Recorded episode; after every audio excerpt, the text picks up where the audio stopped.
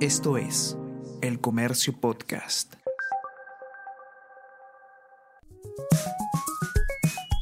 Estás escuchando Easy Byte.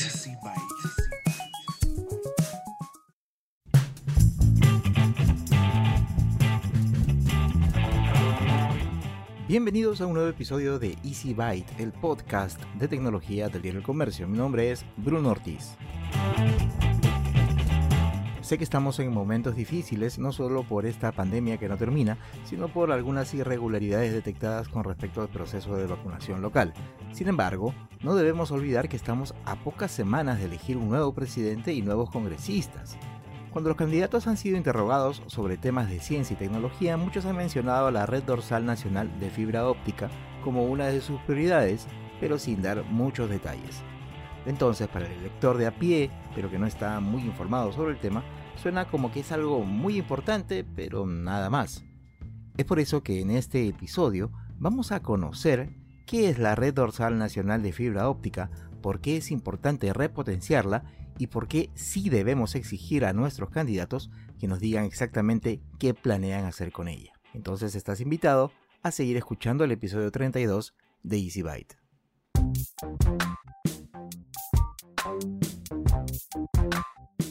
Y como ya lo habíamos adelantado en este eh, episodio de Easy Byte, vamos a conversar sobre un tema que en realidad es bastante importante, eh, no solamente porque eh, está o tiene que ver con las posibilidades de tener a todo el país interconectado de una manera óptima, sino porque incluso ya ha empezado a formar parte del discurso de los políticos, ¿no? entre los ofrecimientos que tienen los candidatos a la presidencia y los candidatos al Congreso, ya se empieza a hablar sobre la red eh, de fibra óptica, la red dorsal, pero si ustedes prestan atención a, cada mención que se hace al respecto, siempre son generalidades, se dice que es un elefante blanco, que tenemos que reflotarla, que recuperarla, hacer que la conectividad llegue a los rincones más alejados, pero finalmente terminan hablando de contratar eh,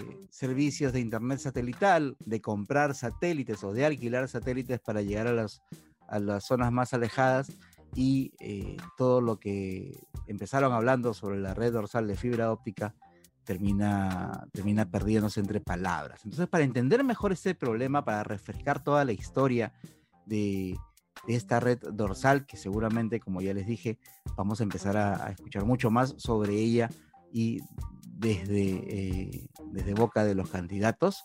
Eh, hoy vamos a conversar con Marcela Mendoza. Marcela es una experimentada periodista en temas de tecnología, es una capa en todo lo que tiene que ver con telecomunicaciones, infraestructura, y eh, así que ha tenido la gentileza de regalarme, regalarme y regalarnos unos minutos para eh, que nos cuente un poquito la historia de la red dorsal de fibra óptica. ¿Cómo estás, Marcela? Hola, Bruno, qué gusto, qué gusto conversar y, poder eh, ampliar un poquito sobre este tema. Cuéntanos, Marcela, para quienes no conozcan del tema, ¿qué cosa es? ¿Cuál es el nombre? Porque tiene un nombre, un nombre correcto esto de la red dorsal. Y cuéntanos un poquito cómo es que empezó y qué cosa era lo que, para lo que estaba pensado. Sí, mira, hace 10 años, en un poquito más, 11 años ya, en el 2010, 2011, la realidad del Perú era que solo había fibra óptica en la costa y hacia el interior había una leve desviación hacia, como yendo hacia Cusco, una pequeña desviación y, y todo el resto del país no tenía internet. Esa era la realidad, no tenía internet de banda H a través de una fibra óptica. Esta fibra óptica estaba en toda la costa tendida por los operadores privados. Los operadores privados no iban al interior porque decían que no había un negocio rentable, porque no había suficiente demanda y no se cubrían los costos, entonces no iban hacia el interior. El cable físico, digamos, no llegaba hasta allá. Claro, si había alguien que tenía, lo utilizaría, lo tendría usando una conexión telefónica o una conexión de, de digamos, cualquier otro, o microondas, etcétera, pero no había una red de fibra óptica. La fibra óptica es como un tubo enorme en donde pasan muchísimos datos muy rápido, mucho más de lo que podría ser a través de una línea telefónica, o sea, un internet a través de una línea o cualquier otro medio, ¿no? Entonces, era como el medio para tener internet de alta velocidad. No existía en el interior del país. Entonces, en aquel entonces se armó toda una comisión, un plan, etcétera, y dijeron, tenemos que ponernos como meta crear una, una conexión de fibra hacia el interior del país.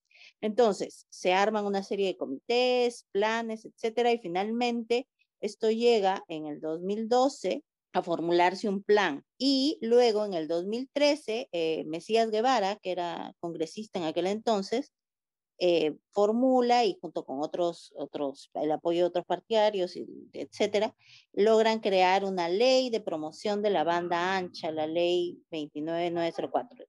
Una, es en esa ley se establece como una prioridad crear una red de fibra óptica a nivel nacional, pero se daban cuenta que el plan era como muy ambicioso, entonces hicieron como dos propuestas. Una que era la red dorsal en sí, que era una fibra que iba desde Lima hasta las principales capitales de las provincias. Y luego crearon las redes regionales, que son proyectos más chiquitos que se enlazan a esa red grande principal. Para que quede un poquito más claro, era como si un proyecto, un, proyecto, claro, como un árbol, un proyecto eh, diseñaba más o menos el tronco y las ramas principales y el otro proyecto las ramas más pequeñas hacia las hojas finales, por decirlo así. Exacto. La, la, idea que tenemos que hacer es imaginarnos un árbol y entonces ese tronco grande con las ramas principales sería la red dorsal y luego habrían 21 proyectos más chiquitos que serían esas ramas chiquitas que llevan a las hojas y las hojas son las casas, las comunidades, claro. Entonces, ¿qué es lo que pasó? Se, se diseñó bien bonito y en aquel entonces se tenía fe en que eso iba a lograr que al menos la mitad del Perú estuviera conectado a Internet, ¿no? Un 50% de penetración. era un sueño que existía. Pero igual es bastante. Claro, que hasta ahora de Internet fijo, hasta ahora no tenemos eso. Internet móvil sí, tenemos 80 o 90%, pero Internet fijo no. Pero bueno, eh, cuando se crea esta ley, se crea luego, después de que se formula la ley, el Ministerio de Transportes, a través de FITEL, etcétera, eh, arman el proyecto, este proyecto va pro inversión y se arma un plan de negocio y se hace una licitación que en el 2014, en ese concurso, en esa licitación, solo hay un postor, que es esta empresa azteca, empresa de capital mexicano, es el único postor y gana, obviamente, la, la, licitación. entonces, entonces, digamos, lo que se hizo fue diseñar el plan y luego decir, muchachos, por si acaso tenemos esto, aquí se puede hacer negocio y los que quieran preséntense para ¿qué? Para administrar, para atender, para qué cosa era lo que iba a hacer el inversor ahí. El, el proyecto implicaba construir esa, esa, ese árbol, ese tronco de fibra, construir la, la red de fibra, llevar la fibra al interior, construirla y después mantenerla.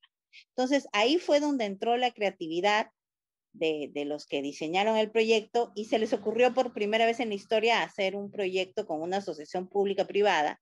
Entonces hicieron un proyecto de negocio que hoy vemos no resultó, pero en aquel entonces pues estaban bien entusiasmados y creían que iba a resultar. El ¿En qué consistía ese, ese proyecto? Eh, claro, ahí el, el tema es que el operador construye la red, es decir, él pone el fierro, va, extiende todo, y luego el Estado le va pagando todos los años por el mantenimiento y esto dura 20 años, ¿no?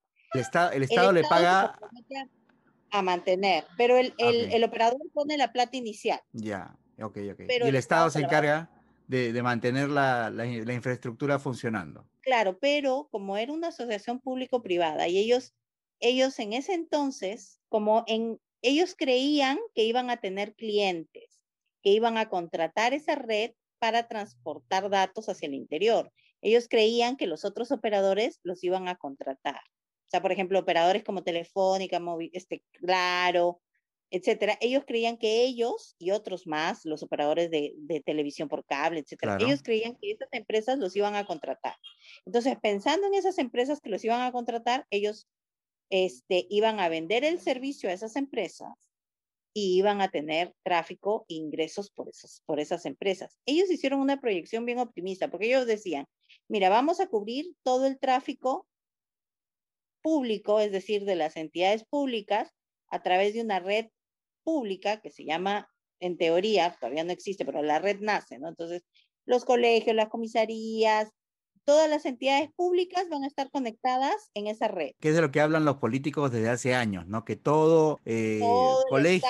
todo el consumo de Internet del Estado vaya por una sola red. Y que, y que claro, y que, y que, colegios, este, postas, hospitales, comisarías, todo esté interconectado y tenga acceso gratuito a Internet. Eso es lo que siempre nos han dicho. Gratuito entre comillas, porque nada es gratis en esta vida, el mismo Estado lo paga. claro, claro, ya sabemos que alguien, que alguien lo paga y que eso nos quede también bien en claro cuando nos dicen acceso gratuito, porque eso no existe. Cuando alguien te dice algo gratis, no es gratis. El Estado lo está pagando con los impuestos de todos nosotros. A nosotros, a través de nuestros impuestos, subvencionamos. ¿no? Claro, pero, digamos, esa red era la, esa la que siempre hacen referencia en estos ofrecimientos de que hay que interconectar a, a los hospitales, a la posta, al colegio y a la comisaría. Es, esa red serviría para eso. Esa red serviría para eso, para ese tráfico. Luego alimentaría a todas las redes regionales, esas las que eran las ramas chiquitas, que iban a atender a empresas, etcétera, privadas. Ellos pensaban tener todo ese tráfico y además tener el tráfico de los grandes operadores que no tenían red en aquel entonces en esa zona, es decir,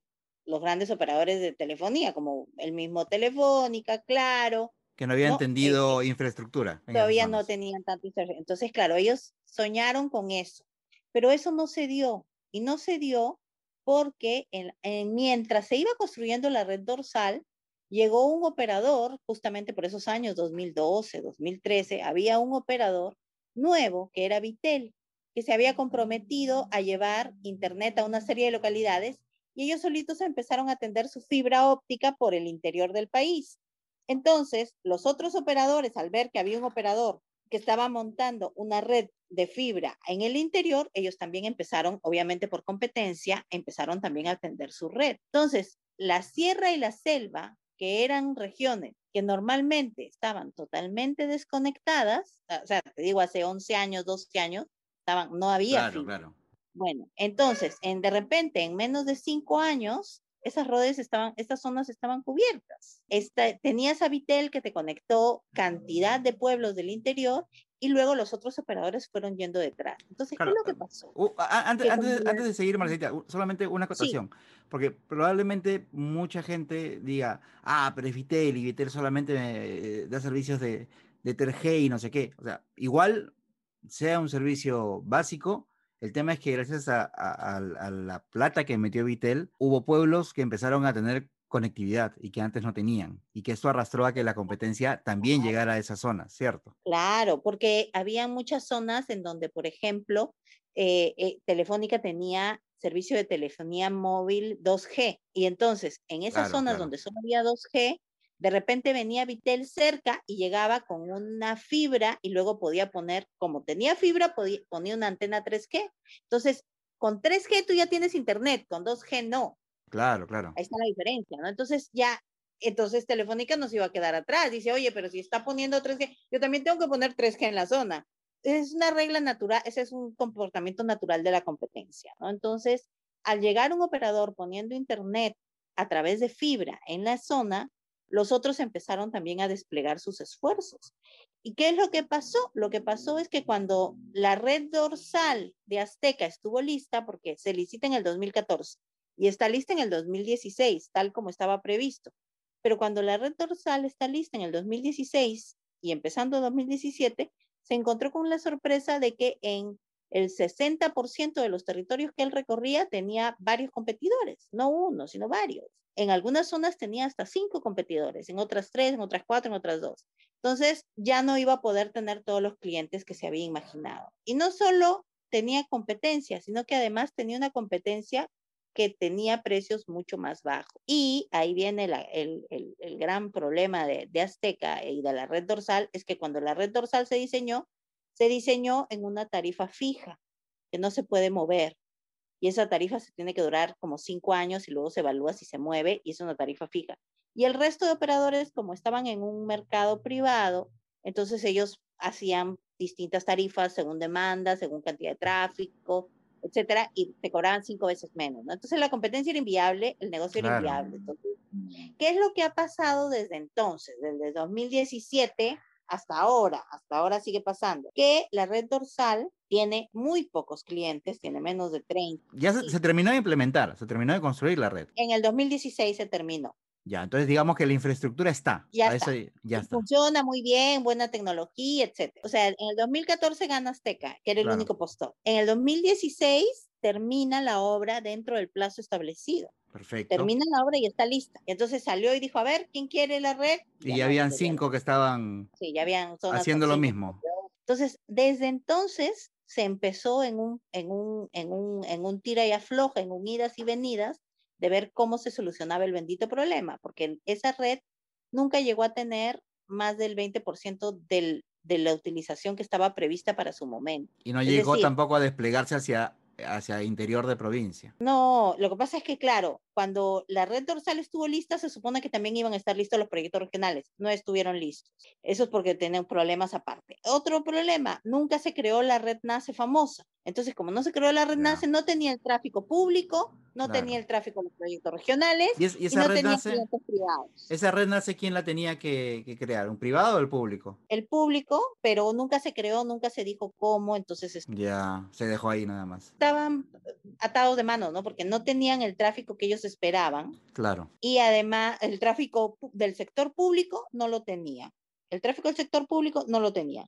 Y el tráfico del sector eh, privado tampoco porque había competencia. Entonces, ¿qué fue lo que pasó? Lo que pasó es que se terminó utilizando solo el 5, 7%, 5%. En algún momento, algunos optimistas de un poco más de 10, Pero es nada. 15. Las últimas cifras son un 7% de uso de la capacidad instalada. ¿Eso qué significa en plata? En plata significa, mira, la red implicó una inversión de 333 millones de dólares, pero además de eso hay que pagar el mantenimiento, ¿no? Entonces, según los mismos estudios que se han ido haciendo todo este tiempo, el Banco Mundial, el mismo Aztec, etcétera, se suponía que el Estado todos los años tenía que pagar alrededor de 44 millones ¿no? De dólares Para el mantenimiento. Para mantenerla al año, ¿no? El 2016, 44 millones. Pero en realidad la previsión era, o sea, el costo de mantenimiento es 44 millones, pero la previsión era que para partir del 2016 el Estado solo tuviera que pagar 19 millones. El 2017 debería haber pagado 14 millones. El 2018, 4 millones. El 2019 ya no debería tener que haber pagado según el, la de negocios que ellos hicieron. Claro, iba a entrar plata Claro. que iba a hacer que pague menos el Estado. Exacto, pero no pasó eso. Lo que pasó es que todos los años el Estado estaba pagando entre 44 y 43 millones y ese dinero está obligado el Estado a pagar. O sea, no es que puede, no puede decir no, no pago, tiene que pagar. Claro, claro. Pero estamos perdiendo plata porque, o sea, tenemos una red que no se utiliza más que 5, 7%, máximo 10% en el mejor de los momentos, pero luego fue perdiendo clientela, ¿no? ¿Cuál es la solución? Ahí empiezan los teóricos, dan muchas soluciones. Durante dos años se intentó hacer un cierre de contrato amistoso. Es decir, tú terminas el contrato con Azteca y después de eso decides qué vas a hacer con la infraestructura que ya tienes hecha. De que se va a perder plata, se va a perder plata de todas maneras. Ya estamos perdiendo plata. O sea, este, este, este es el tipo de problema en donde ninguna solución va a ser bonita. La pérdida de plata ya está contemplada, eso no hay vuelta que darle. o sea, tú podrás llorar lo que quieras, lo cierto es que vas a perder plata de todas maneras, porque además las redes te van devaluando con los años. Claro, claro. Entonces, no hay forma. Pierdes plata de todas maneras. El tema es, ¿qué haces cuando cierras el contrato? Primero, pro- problema número uno, cerrar el contrato. Problema número dos, ¿qué hago después de cerrar el contrato? ¿No? Entonces, ahí es donde vienen las discusiones de si la convertimos en una red privada, la vendemos a los privados, la partimos por bloques y la damos a administrar, la juntamos con los proyectos regionales, en fin, hay mil alternativas de solución de qué voy a hacer con ese activo, pero resumiendo podría ser o lo privatizo y veo, invierto mi plata en otra forma de conectar a la gente desconectada o lo convierto en un bien híbrido público-privado, pero con otras reglas de juego Claro. que no afecten la competencia, la libre competencia, pero que tampoco sean tan perjudiciales como el contrato actual. Lo que pasa es que el contrato actual eh, no funciona, ¿no? O sea, la figura que se ha utilizado hasta ahora ya está clarísimo que no funciona. Ahora, yo había leído Sí. una, una información que justamente tú habías publicado en estos días, en donde indicaba más o menos cuáles iban a ser ya las últimas movidas con respecto a Azteca, ¿no? En qué, en qué cosa iba a quedar el, el acuerdo con ellos. Mira, en, en los últimos dos años hubieron varias propuestas de cierres amistosos. ASECA hizo una propuesta de cierre amistoso, dijo ya, voy a hacer una adenda, nos vamos y en estas condiciones. El Estado no aceptó esas condiciones porque no le parecían favorables, hizo otra contrapropuesta, otra propuesta de cierre amistoso de adenda. Con una adenda la presentó y Azteca la rechazó porque ellos no les parecía. Entonces no hubo forma de ponerse de acuerdo. Ambos pusieron una propuesta, ninguna de las dos funcionó. Eso quiere decir que ya no hay un divorcio amistoso. A divorcio por mutuo acuerdo ya no se puede dar porque no, no hay cómo ponerlos de acuerdo. Entonces, lo único que le queda al Estado es hacer un cierre unilateral. Lo que ha pasado, lo último que ha pasado es que el presidente la semana pasada, el sábado, ha anunciado que se va a eh, resolver el contrato. Y esa resolución de contrato implica que el Estado está diciendo, ya este contrato ya no va. Puede ser el Estado o puede ser Azteca, cualquiera de los dos. Ellos dicen, ya este contrato no va. Y este contrato, si el Estado dice, este contrato no va, puede ser por dos razones. Puede ser por incumplimiento de contrato, que tienen que tener una serie de argumentos legales para poder presentar eso, o porque no se cumple con el bien del interés del bien público final, del bien común final, ¿no? Entonces, em, ya son términos legales, son discusiones legales. Claro, pero al final, al final van a tener que asumir este, si es que hay penalidades, si es que hay pagos que hacer, etcétera, etcétera, para, quedar, para que, digamos, la infraestructura quede liberada y ya puedan decidir finalmente qué hacer con ella. Exacto, claro. O sea, el, cierre de contrato es necesario para que se pueda ver qué se hace con eso, si se privatiza o no se privatiza. Entonces, ahí los políticos pueden dar distintas alternativas y opciones de cómo vamos a usar esa infraestructura, ¿no? Ahorita, eh, por ejemplo, digamos, ahorita estamos en el capítulo legal del asunto, o sea, eso ya son abogados que tienen que sentarse, tienen que hacer la resolución, hacer los trámites, las audiencias, etcétera. Eso, según eh, dijo, nos dijo recién Virginia Nakagawa, que es la ex viceministra, me dijo, eso puede demorar seis meses, más o menos seis meses puede demorar todo ese trámite de cierre del contrato.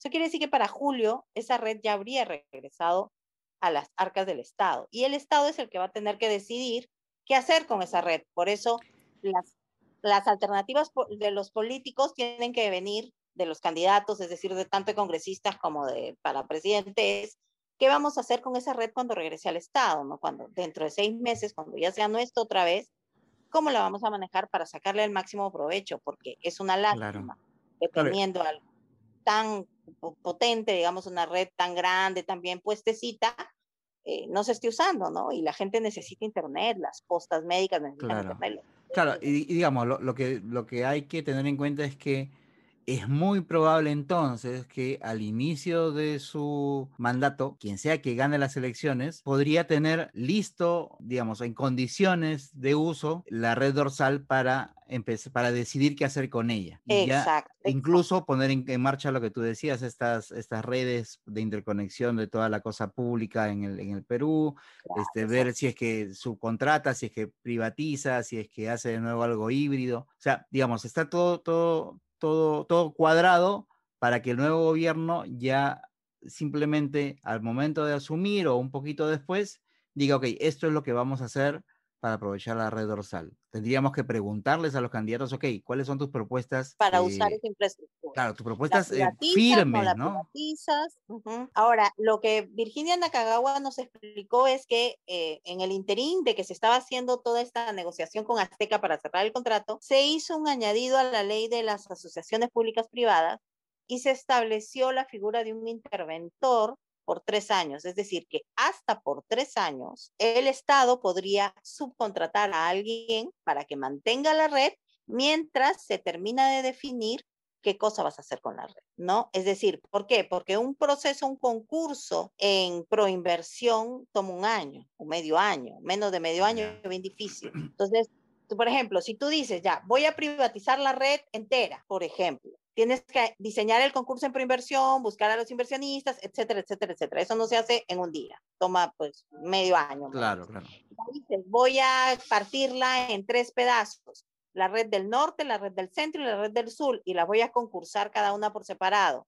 Ok, eso implica tres concursos en preinversión, ¿no? O la voy a redefinir y la voy a usar como, por ejemplo, no sé, una propuesta más, este, más nacionalista, etcétera, diciendo yo la voy a utilizar toda para el Estado y solo va a ser para el Estado y va a ser como una red eh, nacional, ¿no? Así como una línea aerolínea de bandera, Internet, un operador nacional. Pero igual no, voy siempre, a crear mi operador nacional. Pero igual digo, siempre la implementación, sea cual sea la solución, va a tomar tiempo porque hay plazos y, y procedimientos Claro. que seguir. Pero sí sería bueno que los políticos ya tengan definido qué es lo que quieren desde antes y que lo digan, ¿no? O sea, el político A que me diga, mira, yo con la red dorsal pienso esto, porque cuando Claro. llega va a estar improvisando, ¿no? Claro, ya porque- tiene una idea de qué hacer. Por- porque si van a poner al- a este interventor que decías por tres años, eso quiere decir que no, no, Uh, no, no, no saben qué hacer, simplemente, ok, sigamos manejándola así como, como está y en tres años decidimos qué hacemos con ella y como estamos ya de salida, bueno, que lo vea el siguiente gobierno. Y esa no es la idea. Ajá. Oh, no, ya tienen que venir. Lo ideal sería que, que cada uno de los candidatos ya nos diga qué es lo que piensa hacer con esa red dorsal, porque es un hecho que esa red dorsal va a tener que regresar al Estado porque ya no hay acuerdo, Azteca no quiere estar acá, el MTC no quiere tener Claro, este no hay forma de que siga. ahí ya no hay, no hay más vuelta que darle. Ya es, además es evidente por todos lados que eso no funciona como está ahora, ¿no? Entonces, sí sería bueno que, que, que los candidatos se tomaran un poquito el tiempo de pensar bien cuál es su propuesta y qué es lo que van a hacer y que ya la tengan más o menos clara para que cuando lleguen al, al gobierno, el que gane, ya tenga una, una, una, una política clara y, y empiece a actuar y no se siga perdiendo el tiempo y desperdiciando un recurso que está ahí y que estamos gastando, ¿no? con 40 millones o con 40 millones de dólares la cantidad de cosas que se puede hacer por dar internet en el, en, la- en el interior. Claro. Y hemos gastado el año pasado, durante la pandemia, alrededor de 40 millones de dólares en mantener una red que no se está usando. Cuando esos 40 millones de dólares, ¿cuántas tabletas habrían sido? Un montón. Claro, claro. por Claro que, darte sí, un ejemplo X, ¿no? Por Claro. claro que sí. ¿no? Oye, Marcelita, muchísimas gracias por, por compartir con nosotros la información, por explicarnos un poquito este, este tema que es un poco complejo y que como y, y que bueno, y en realidad lo has dejado súper claro, pero como decía al inicio, yo estoy súper eh, seguro de que de esto nos van a hablar los candidatos, pero sin muchas luces y ahora que lo entendemos un poquito mejor es mucho eh, o va a ser importante que le exijamos propuestas más claras sobre cómo aprovechar una infraestructura que de todas maneras va a, a beneficiar a todo el Perú, sobre todo para situaciones como la que estamos enfrentando hoy, que probablemente se repitan en el futuro. Marcelita, cuéntanos, cuéntale a la gente que nos está escuchando, este, en dónde te puede leer, cuáles son tus redes, este, en dónde te puede- pueden encontrar lo que estás, lo que estás haciendo. Sí, bueno, yo estoy haciendo varios artículos sobre el tema de, de- de- de la red dorsal que los subo em, a través de, un blog en, en WordPress que se llama ¿Dónde vamos? Em, y yo los voy enlazando los, los, los posts, estoy hablando sobre este tema desde mi Twitter, que es Mameri9, ¿no? Entonces, en, en el, en el Twitter yo voy enlazando los artículos. Nueve con y número, ¿no? Mame, arroba, arroba mameri, que es Marcela Mendoza Río Frío, esas son, eso es lo que significa, Sí. ¿no? Mameri número 9, Sí. ¿no? Perfecto, Marcelita, muchísimas gracias nuevamente. Igualmente a ti.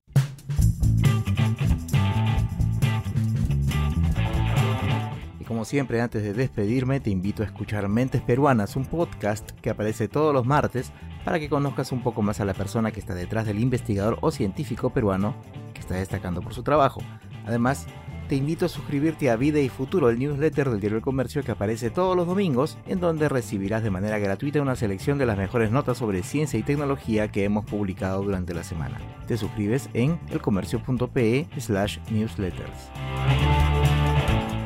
Y hasta aquí hemos llegado con el episodio 32 de Easy Byte, el podcast de tecnología del Diario del Comercio. Gracias una vez más por haber llegado hasta acá. Mi nombre es Bruno Ortiz y recuerda que tenemos una cita la próxima semana, así que pasa la voz.